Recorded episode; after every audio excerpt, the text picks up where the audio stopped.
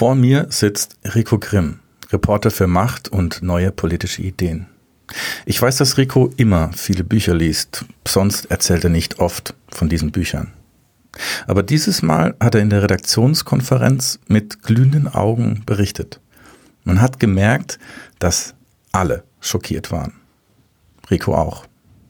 Welches Buch er gelesen hat und wieso Angst in Zeiten der Klimakrise gut sein kann, darüber reden wir jetzt.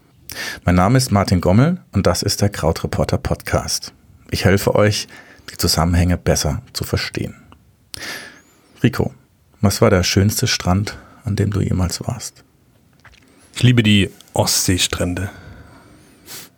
Die sind so, der weißer Strand. Also erstaunlich weiß. Ich bin selbst immer wieder überrascht, wenn ich dort bin. Und dahinter dann meistens grüne Wälder.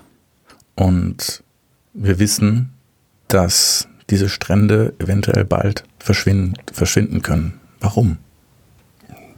Weil das Meer ansteigt. Okay. Also die Ostseestrände könnten verschwinden, die Strände der Nordsee, die Strände der großen Küsten der Welt. Nicht alle Strände werden verschwinden, aber viele. Es gibt Studien, die sagen, äh, dass die Balearen betroffen sind. Also das kann man jetzt schon messen und es gibt Projektionen, die sagen, dass bis zu 50 Meter, Meter 50 Prozent der Strandfläche einfach weg ist. Für Japan gibt es da eine Studie, für ähm, viele andere Regionen der Erde. Und lass uns mal zu dem Buch kommen, das du gelesen hast. Was hat das Buch mit den Stränden zu tun? Das Buch, das ich gelesen habe, ist das wahrscheinlich stärkste Buch, das ich seit langem gelesen habe. Also es ist nicht stilistisch nicht besonders krass oder ist nicht schön geschrieben oder so, aber es ist der Inhalt macht dich einfach fertig. Ähm, das Buch heißt The Uninhabitable Earth. Ähm, es wurde geschrieben von einem US-amerikanischen Journalisten von David Wallace Wells und er macht in diesem Buch etwas, was auch schon oft gemacht wurde, aber er macht es auf eine bestimmte Art, auf eine, die sehr verständlich ist. Er nimmt so die ganzen Modelle, die wir haben, die Szenarien, also die Rechenleistung, die ja reingeflossen ist in die Projektion für die Folgen der Klimakrise und des Klimawandels, das nimmt er alles und zieht die in eine Schlussfolgerung, was passieren wird, wenn das so kommt, wie Sie es gerade beschreiben, wenn wir untätig bleiben. Wenn wir untätig bleiben, dann wird die Erde am Ende des Jahrhunderts, am Ende des Jahrhunderts, in 80 Jahren unbewohnbar sein. Und in diesem Buch buchstabiert er das aus. Er sagt, was es genau bedeutet, was, ähm, welche konkreten Folgen das hat. Also er nimmt das Klima, ne, das keiner so fassen kann, das keiner kennt, das, noch nie hat jemand das Klima gesehen und übersetzt es in etwas, was ähm, uns alle betrifft und uns alle schaden kann. Und ich musste beim Lesen immer mal Pausen machen, weil ich einfach durchatmen musste. Das kommt auch nicht so häufig vor. Und ich hatte Glück, ich war an einem schönen Ort. Ich konnte tatsächlich gut Pausen machen und dann weiterlesen. Wieder 20 Seiten, wieder 20 Seiten. Und ähm, dieses Buch zu lesen war für mich jetzt auch eine sehr, war für mich auch sehr wichtig. Mhm. Und jetzt hast du einen Artikel darüber geschrieben. Zu welchem Zeitpunkt wusstest du, darüber muss ich schreiben? Schon sehr früh. Äh, äh, am Anfang des Buches gleich. Da sagt, also David Wallace Wells beschreibt, was er in diesem Buch machen wird. Und ähm, er ist auch clever. Er räumt sofort. Er weiß genau, auf welche Widerstände er beim Leser trifft mit seinem Vorhaben. Und deswegen hat er gleich am Anfang einen Absatz drin, an dessen Ende ich wusste, holy shit dazu muss ich etwas machen. Ich muss. Ich habe mich verpflichtet gefühlt. Und zwar schreibt er in diesem Buch, die Menschheit dachte immer, dass sie noch Zeit habe, dass die Erderwärmung eine arktische Saga sei, die sich irgendwo anders abspielt, dass es nur eine Frage von Meeresspiegeln und einem Problem für die Küstengebiete sei und nicht eine um sich greifende Krise, die kein Ort und kein Leben unverändert lässt, dass es eine Krise der natürlichen Welt sei und keine der menschlichen, dass diese beiden Welten getrennt seien und wir irgendwie außerhalb der Natur lebten, nicht tief mit ihr verbunden, wortwörtlich überwältigt von ihr. Dass Reichtum ein Schutz gegen die Verwüstungen der Erwärmung sei, dass die Verbrennung von fossilen Kraftstoffen der Preis für dauerhaftes Wirtschaftswachstum sei, dass uns Wachstum und die Technologien, die es hervorbringt, erlauben, einen Weg aus der Umweltkrise zu finden. Dass es Vergleichbares für Größe und Umfang dieser Bedrohung gebe, in der langen Zeit der menschlichen Geschichte. Vergleichbares, das uns das Vertrauen geben kann, dass wir diese Krise bewältigen werden. Und du hast dich an den Schreibtisch gesetzt und du hast einen Artikel geschrieben. Und wenn ich dir so zuhöre, dann klingt es, als ob da auch in deinem Leben wie ein Meteorit eingeschlagen ist und auch vieles umgewälzt hat. Ist das richtig? Absolut. Also natürlich kannte ich die Folgen des Klimawandels. Nominell. Ich hätte dir auch vor dem Buch schon vieles aufzählen können, aber ähm, nach dem Lesen dieses Buches, vor allem eben des ersten Teils, wo er die Folgen und die Szenarien beschreibt, wird dir klar, dass es nicht irgendein weiteres Problem ist, das wir lösen müssen, wie Arbeitslosigkeit oder die Folgen der Digitalisierung, sondern dass es in einem gewissen Sinne das einzige Thema ist, das heute noch wichtig ist, weil es die Voraussetzung für alles ist, was wir ähm, uns aufgebaut haben, unsere Gesellschaften. Wenn unsere Umgebung verrückt spielt, in Anführungsstrichen, wenn sie Dinge tut, auf die wir nicht vorbereitet sind, dann ähm, verändert das alles, was wir eigentlich machen wollten und wir müssen anders vorgehen. Mhm. Und diese Veränderung hat es das in der Geschichte unseres Planeten, hat es schon mal was Vergleichbares gegeben? Ja und nein. Also die Erderwärmung, die wir gerade sehen, ist deswegen besonders, weil sie so wahnsinnig schnell abläuft.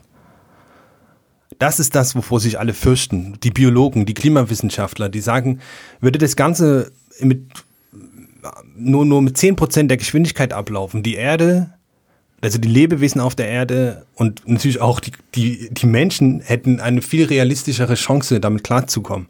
Aber weil das so irre schnell abläuft, ähm, ist es etwas Besonderes.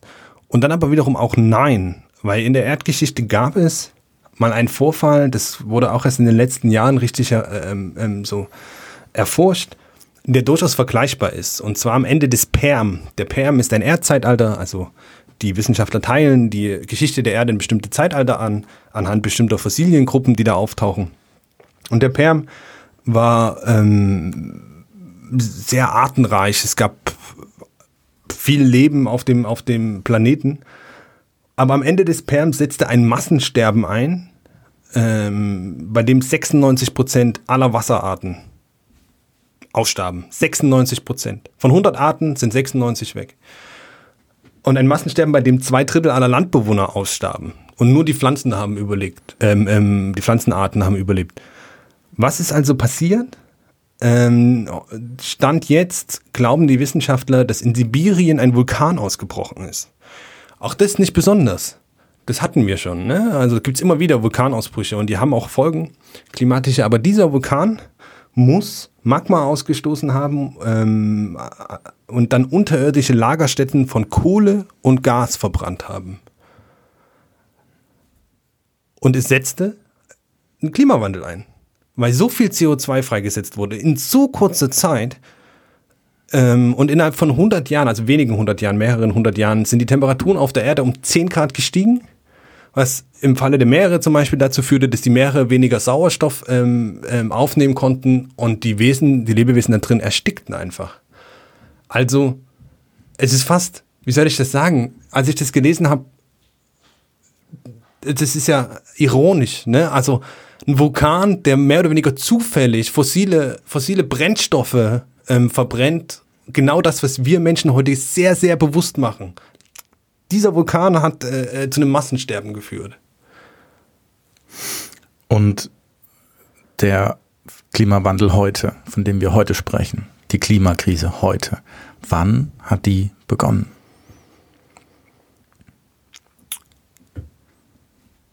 Man streitet so ein bisschen über das genaue Datum. Das ist aber auch ein, ein bisschen müßig sogar. Klar ist, dass die Menschheit mit dem Beginn der industriellen Revolution begonnen hat, in sehr großem Stil CO2 in die Atmosphäre zu blasen. Durch die Verbrennung von ähm, fossilen Kraftstoffen. Also das meint immer Öl, Gas, Kohle. Und das Erschreckende ist, dass wir in den letzten 30 Jahren, also seitdem die Mauer gefallen ist, seitdem äh, die Leute in Leipzig auf den Straßen Wir sind das Volk gerufen haben, seitdem haben wir genauso viel CO2 durch die Verbrennung fossiler Kraftstoffe ähm, in die Atmosphäre entlassen wie in den 200.000 Jahren davor. Also alle Menschen davor haben ähm, durch Verbrennung von Holz bis 1990 genauso viel CO2 entlassen wie wir in den letzten 30 Jahren. Und das ist das halt auch ein Zeichen für die Geschwindigkeit. Das ist das, was die Klimawissenschaftler meinen. Kein Be beispiellos. Und okay, was hat die Menschheit bisher zustande gebracht, um diesen Schaden einzugrenzen? Zu wenig. Warum? Wir sehen die Folgen des Klimawandels und deswegen spreche ich auch eigentlich gar nicht, ich spreche nur noch von Klimakrise, weil sie um uns ist. Die Krise ist da. Die Folgen des Klimawandels sehen wir in unserer täglichen Umgebung, wenn wir darauf achten wollen. Die Alpen, diese prachtvollen Alpen werden, wenn es so weitergeht wie bisher, einem Wüstengebirge ähnlich sein am Ende des Jahrhunderts. Ähm, sie haben in 50 Jahren, in 30 Jahren haben sie die Hälfte ihrer Gletschermasse verloren. Der Schnee rückt immer höher. Im Sommer kann es vorkommen, dass die kompletten Alpen komplett schneefrei sind. Kannst du dir das vorstellen? Alpen schneefrei. Das ist Synonym eines Bergs sind die Alpen. Ne? Oben Zuckerkuppe drauf ähm, und dann die steilen, mächtigen blauen Hänge. Ähm, und das merken auch die, die Betreiber von Skianlagen natürlich so. Die müssen immer mehr Kunstschnee einsetzen. Im gesamten Alpenraum kostet das so viel Energie, wie die Stadt Nürnberg in einem Jahr verbraucht. Ne? Wie absurd das ist. Ähm, weil die Erde sich erwärmt, weil wir so viel Energie verbrauchen und, durch, und äh, diese Energie mit durch die Verbrennung von Kohle erzeugen, müssen wir noch mehr Energie verbrauchen, ne? damit wir, damit die Menschen Ski fahren können. Ähm, man kann das sehen in allen Regionen der Erde, die nah am Wasser gebaut sind, im wörtlichen Sinne, ähm, die eine, eine, eine, flache Topografie haben, also wenig, äh, wenig Berge und Hügel. Miami zum Beispiel, also die ganze, ganz Florida ist unter steht unter einer sehr, sehr großen Gefahr, am Ende des Jahrhunderts überspült worden, überspült zu werden. Und auch das ist, beginnt heute schon. Es gibt heute schon das Phänomen des sogenannten Sunny Day Floodings. Es ist ein herrlicher, warmer Sommertag keine Wolke am Himmel und plötzlich steht Wasser in den Straßen in einigen Stadtteilen von Miami. Warum? Weil der Boden in Florida oder unter Miami ist porös und das Meereswasser geht rein und weil der Meeresspiegel steigt, drückt es, je nachdem wie Wellengang ist, ähm, drückt es das Wasser in die Straßen der Stadt hinein. Also das ist heute schon sichtbar. In Bangladesch, wir hatten den Artikel, in Bangladesch kommen die Fluten ähm, ähm, des Meeres immer weiter ins Landesinnere rein, immer weiter ins, ins, ins Flussdelta hinein. Und die Bauern verlassen ihre Felder, weil die ihre Felder versalzen sind, weil sie dort nicht mehr das machen können, was sie seit Jahrhunderten getan haben. Die wiederum fliehen, also die Bauern ziehen dann in die Großstädte, ähm, in irgendwelche Slums. Also das lässt sich beobachten. Und 2016 wurde ein Rekordwert für Asien, ein Temperaturrekord für Asien gemessen in Kuwait. 54 Grad. 54 Grad. In Spanien waren es vor zwei Jahren knapp 48 Grad. Der alte Rekord sind genau 48 Grad in Griechenland. In Australien, gerade jetzt im Januar in Port Augusta in, in Südostaustralien wurde ein Rekord für die äh, Küstenstadt aufgestellt.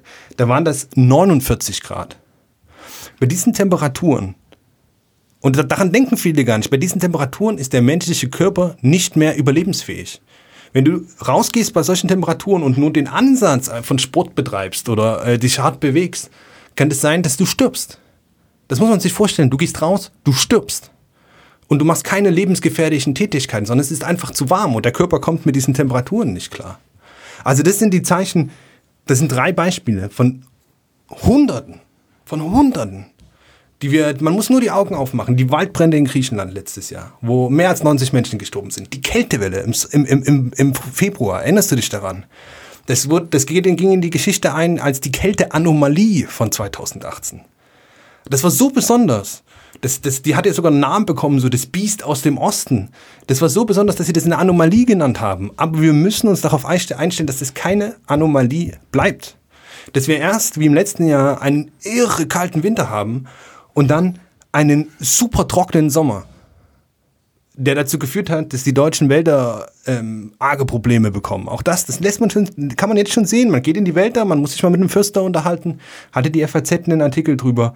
Ähm, die haben alle irre Probleme, weil ihre Jungbäume nicht nachwachsen. Die Getreideernte des letzten Jahres deckt nicht mehr den globalen Bedarf. Das ist zum zweiten Mal in, ähm, seit, ich glaube, in den letzten 20 Jahren ähm, ähm, wieder passiert. Und das ist, nur, das ist nur der Anfang. Das klingt sehr dramatisch. Und was mich jetzt interessiert ist, Rico, was bedeutet das übersetzt in den zukünftigen Alltag der Menschheit in Europa?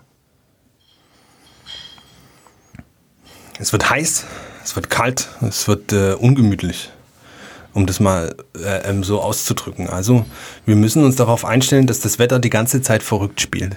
Aber es ist natürlich nicht das Wetter, das verrückt spielt. Ne, das ist nur eine Metapher, das ist das, womit wir uns beruhigen. Das Wetter spielt verrückt. Nein, das Klima ändert sich. Ähm, letztes Jahr in Berlin, da, das, da gab's, es gab diese Waldbrände in Brandenburg, ne, wo die Feuerwehr auch nicht löschen konnte, weil Munition im Boden lag aus dem Zweiten Weltkrieg ähm, oder Probleme hatte zu löschen ähm, da stand tagelang der Rauch dieser Waldbrände in der Stadt. Ja, also ich weiß nicht, ob du das jemals zuvor erlebt hast in, in Deutschland, ich nicht. Ähm, und das ist, dieser Waldbrand muss jetzt nicht ausgelöst worden sein durch den Klimawandel. Das ist aber auch unerheblich.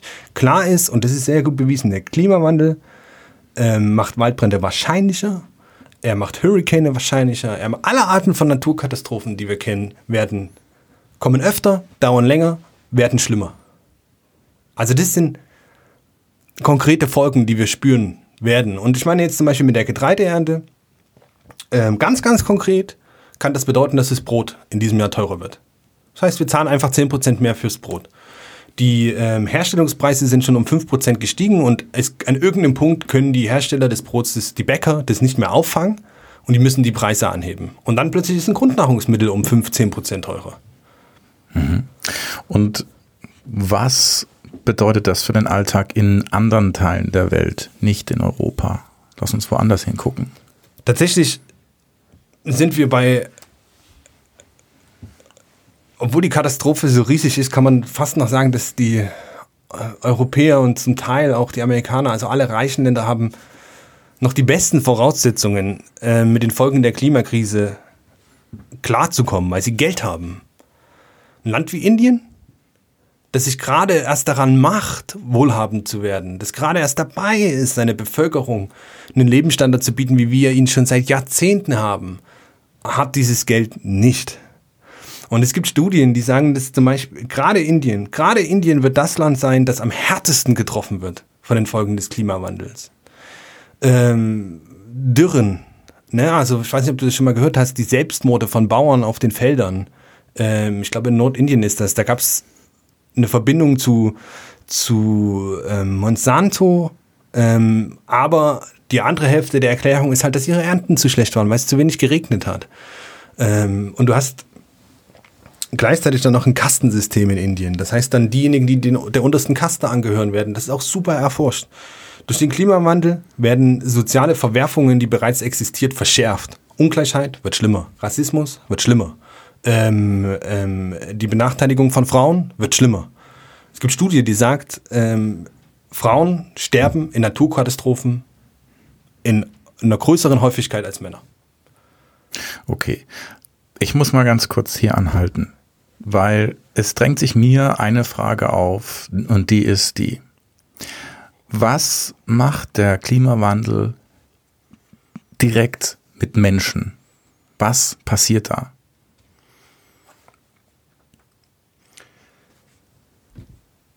jeder von uns kennt, glaube ich, das Gefühl, wenn er vor die Haustür tritt und gegen eine Wand läuft. Aus Hitze. Eine Wand aus Hitze. Und wie ein das fast erschlägt. Ähm, also Hitze ist, oder Wärme ist etwas, das wir fast, das wir wirklich spüren können, physisch. spüren können an unserem Körper und wir merken, dass wir träge werden, müde werden. Ähm, wir können uns schlechter konzentrieren. Allerdings sind das nur Folgen, sage ich mal, so alltägliche Folgen. Es gibt gleichzeitig auch Zusammenhang mit bestimmten Krankheiten, wenn es was passiert, wenn es heißer ist, ähm, die die sehr gut beobachtbar, also sehr, sehr gut beobachtet werden können. Eine Sache allerdings läuft oft unterm Radar, ähm, was viele gar nicht so, weil das so ein kleines Ding ist, ne? aber weil es einfach milliardenfach passiert, hat es eine ganz große Wirkung. Wenn wir uns schlechter konzentrieren können, arbeiten wir schlechter. Naja, also wir erfinden weniger Dinge, wir bauen weniger Dinge oder die Dinge, die wir bauen, sind schlechter gebaut. Wir schreiben schlechtere Texte, wir recherchieren ungenauer, schlampiger etc. Die Wissenschaft, Wirtschaftswissenschaftler nennen das die Produktivität. Ne? Also die haben dafür diesen Begriff eingeführt, wenn ein Mensch eine bestimmte Leistung macht, wie viel Wert kommt am Ende raus. Je weniger Leistung, desto höher der Wert ist, desto höher ist auch die Produktivität. Und die nimmt ab wenn es heiß ist. Das ist sehr gut erforscht. Kann man, kann man so eine, sozusagen pro ein Grad nimmt die Produktivität um so und so viel Prozent ab. Wenn das jetzt äh, in einem Gebiet mal so ist, ne, also so vielleicht mal nur in Berlin so ist, ist das nicht so schlimm. Aber was ist denn, wenn das auf der ganzen Welt so ist? Acht, achteinhalb Milliarden Menschen, die sich schlechter konzentrieren können bei denen die Produktivität abnimmt. Wenn du dazu nimmst, die Folgen von Naturkatastrophen, also Naturkatastrophen kosten Menschenleben, die kosten natürlich aber auch ähm, ähm, Kapital in jeglichem Sinne. Soziales Kapital, weil die Leute umziehen, kulturelles Kapital, aber auch natürlich ökonomisches Kapital, weil es teuer ist, Naturkatastrophen abzuwenden, beziehungsweise vorzusorgen, beziehungsweise wenn sie einmal da waren, danach alles wieder aufzubauen. Das, das heißt, ein heißerer Planet ist ein Planet, der langsamer wächst das Wirtschaftswachstum bricht, Daumenregel ist genauer, es ähm, bricht ungefähr um ein Prozent ein, wenn der Planet ein Grad wärmer wird. Ungefähr. Ne, das ist äh, plus minus. Das globale Wachstum betrug im letzten Jahr 3,6 Prozent oder so. Wir sind jetzt, leben jetzt auf einer 0,87 Grad wärmeren Erde, also 0,87 Grad wärmer als vor der Industrialisierung. Und wenn wir 4 Grad erreichen, was total möglich ist, so wie wir ähm, ähm, bei der Sache gerade vorgehen, ist uns das globale Wirtschaftswachstum de facto weg. Kann man jetzt sagen, macht nichts. Ne? Wirtschaftswachstum ist eh hier das, das, das Übel. Ne? Also das ist, würden wir nicht so eine so ein ähm, ähm, dieses System haben, das immer mehr sich immer weiter ausbreiten muss und immer neue Dinge kaufen, ähm, dann, dann gäbe es dieses Problem vielleicht so gar nicht.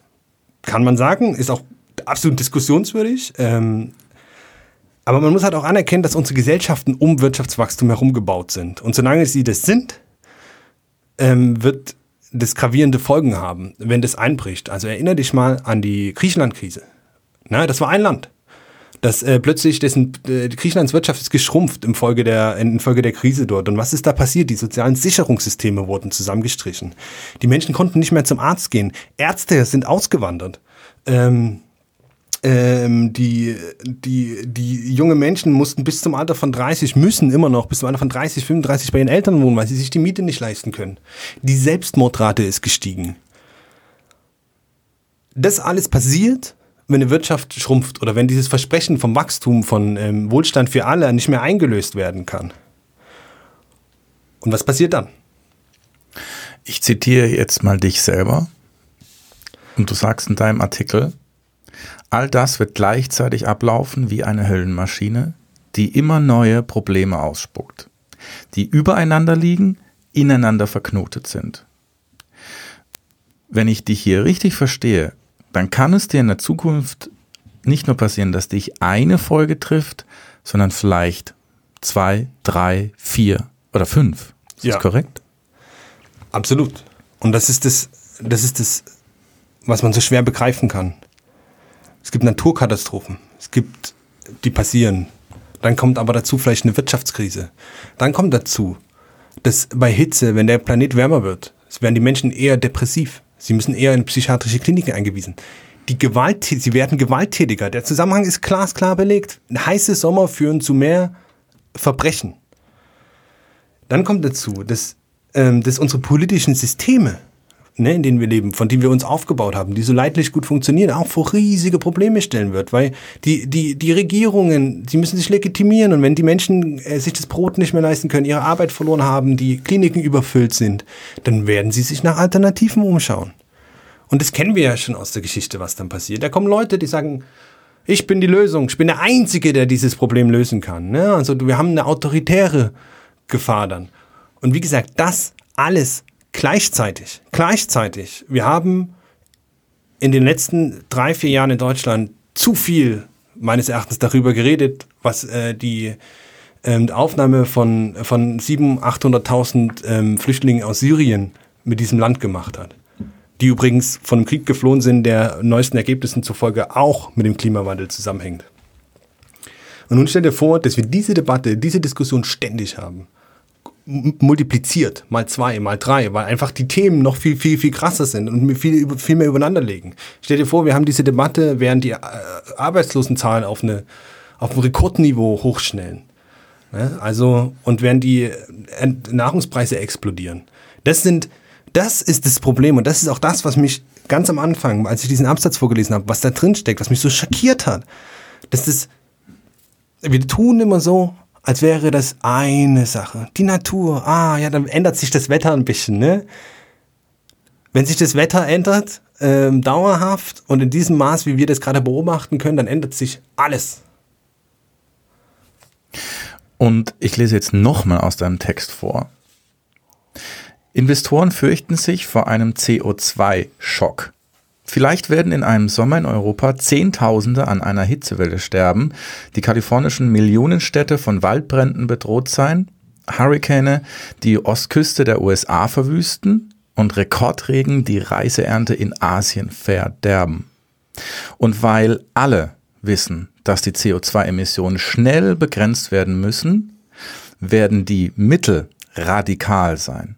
Wer in diesem Moment viele Anteile von Ölunternehmen oder von dreckigen Airlines hält, wird viel Geld verlieren.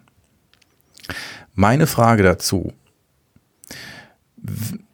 kann man nicht, wenn man in diesem Moment die technischen Möglichkeiten hat, CO2 schnell zu reduzieren, kann man dann nicht auch viel Geld verdienen? Absolut.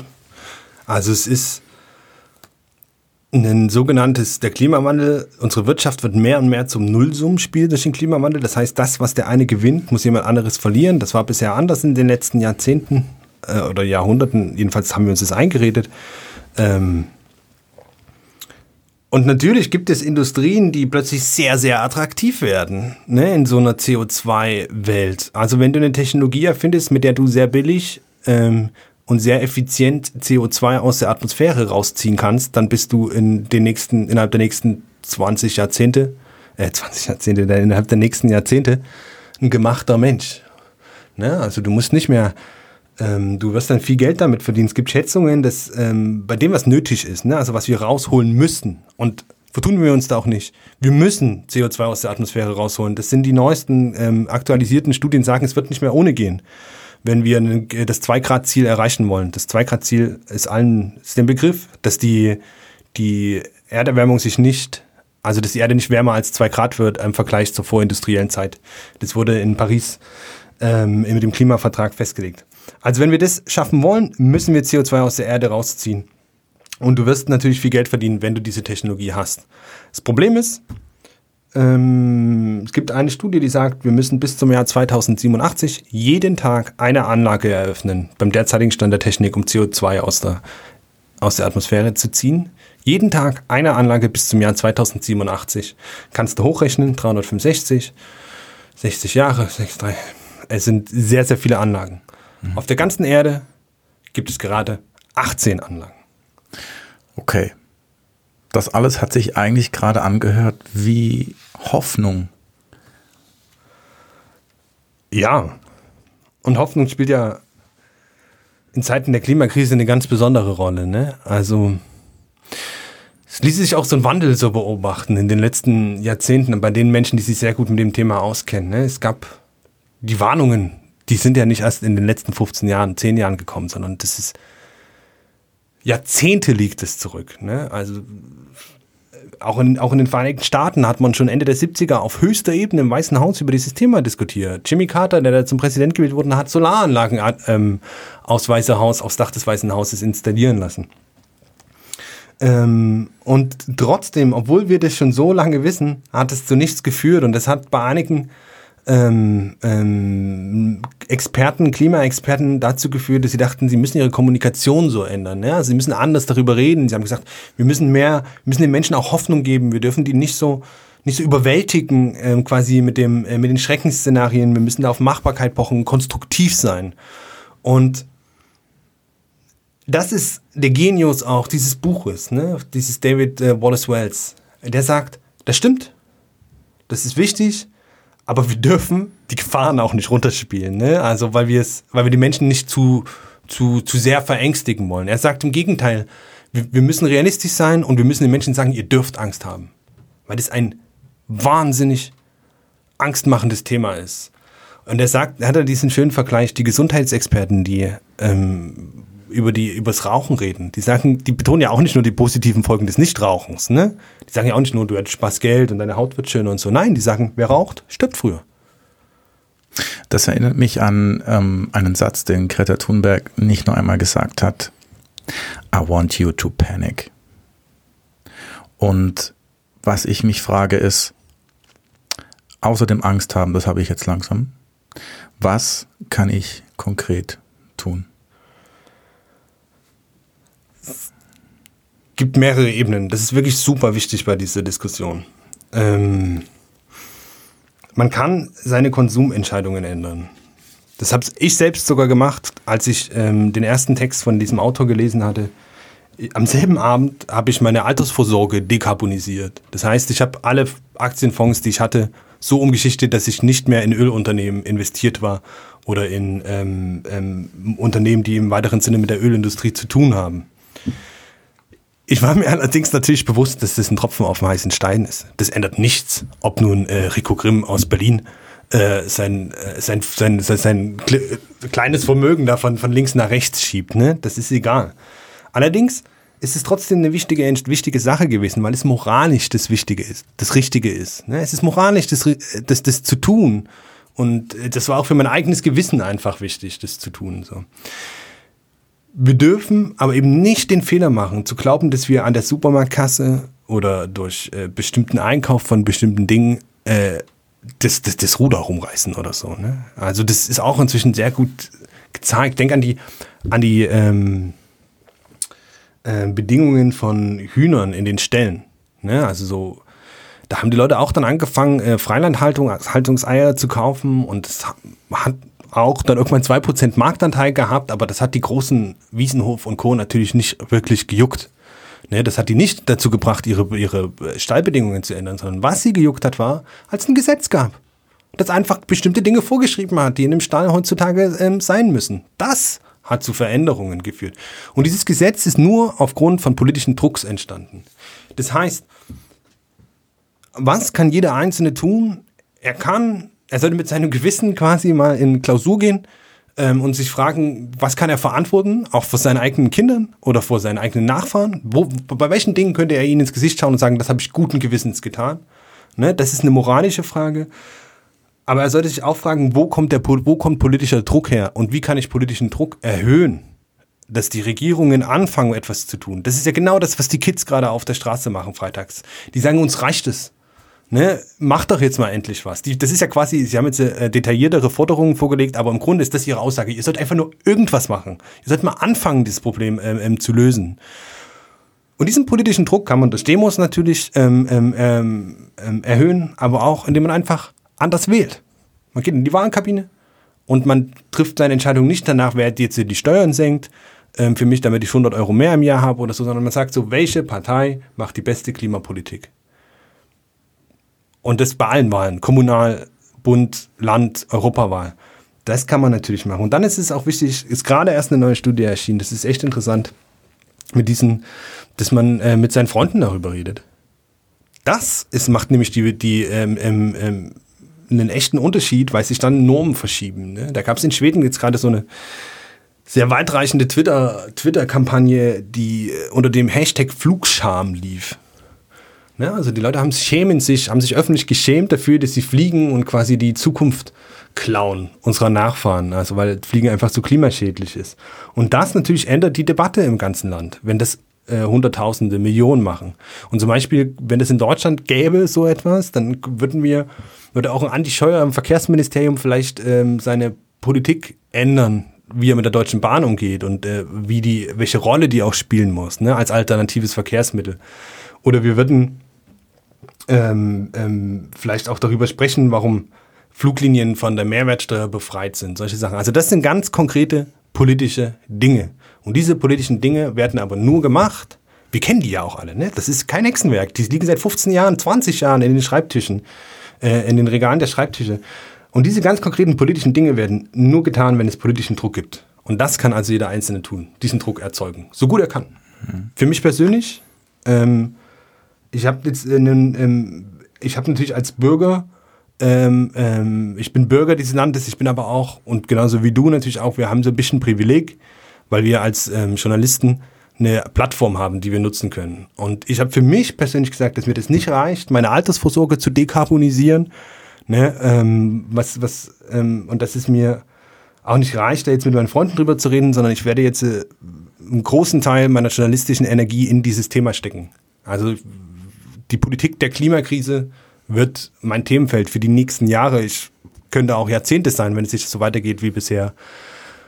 Und das ist jetzt eine direkte Schlussfolgerung aus diesem Buch, aus der Beschäftigung mit dem Thema und ähm, auch tatsächlich, womit kann ich leben, wenn ich sterbe? Also was kann ich vor mir verantworten? Und dann sage ich, Mensch, ich könnte nicht damit leben, am Ende äh, zu sagen, ja, du hattest zwar hier so eine, ne, du hattest ein kleines Megafon in der Hand, aber hast es genutzt, um über XY zu reden ähm, und nicht über dieses Thema. Lass uns mal wegschauen von dem, was wir tun können, zu dem, was wir nicht tun können. Was wird beispielsweise passieren und wir können nichts dagegen tun? Dass alles erstmal noch schlimmer wird.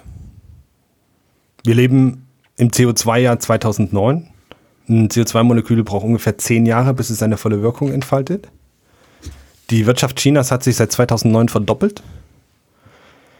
Das heißt, die Erderwärmung wird schlimmer.